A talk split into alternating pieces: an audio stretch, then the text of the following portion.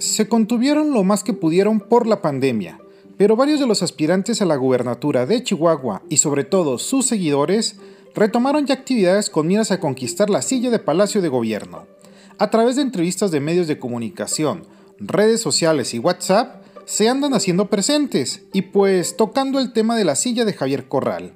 Como se comentó con anterioridad, la pandemia había puesto en ventaja operativa a los alcaldes Maru Campos, Armando Cavada y Alfredo Lozoya, así como al diputado Omar Bazán, quienes por razones naturales de su encargo pudieron mantener un activismo en medio de la pandemia.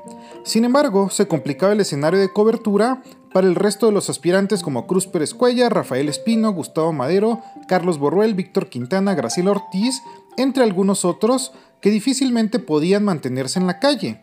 Pero la pausa obligada por el coronavirus parece que ya terminó, y de nuevo retomaron vuelo, Ahora con motivo de las encuestas, muchas en verdad cuchareadas, pero que igual hacen ruido.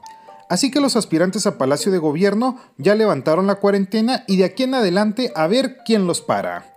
Mientras, yo lo espero en mis redes sociales. Me encuentra en Facebook o Instagram como Bernardo Fierro. Gracias por su atención.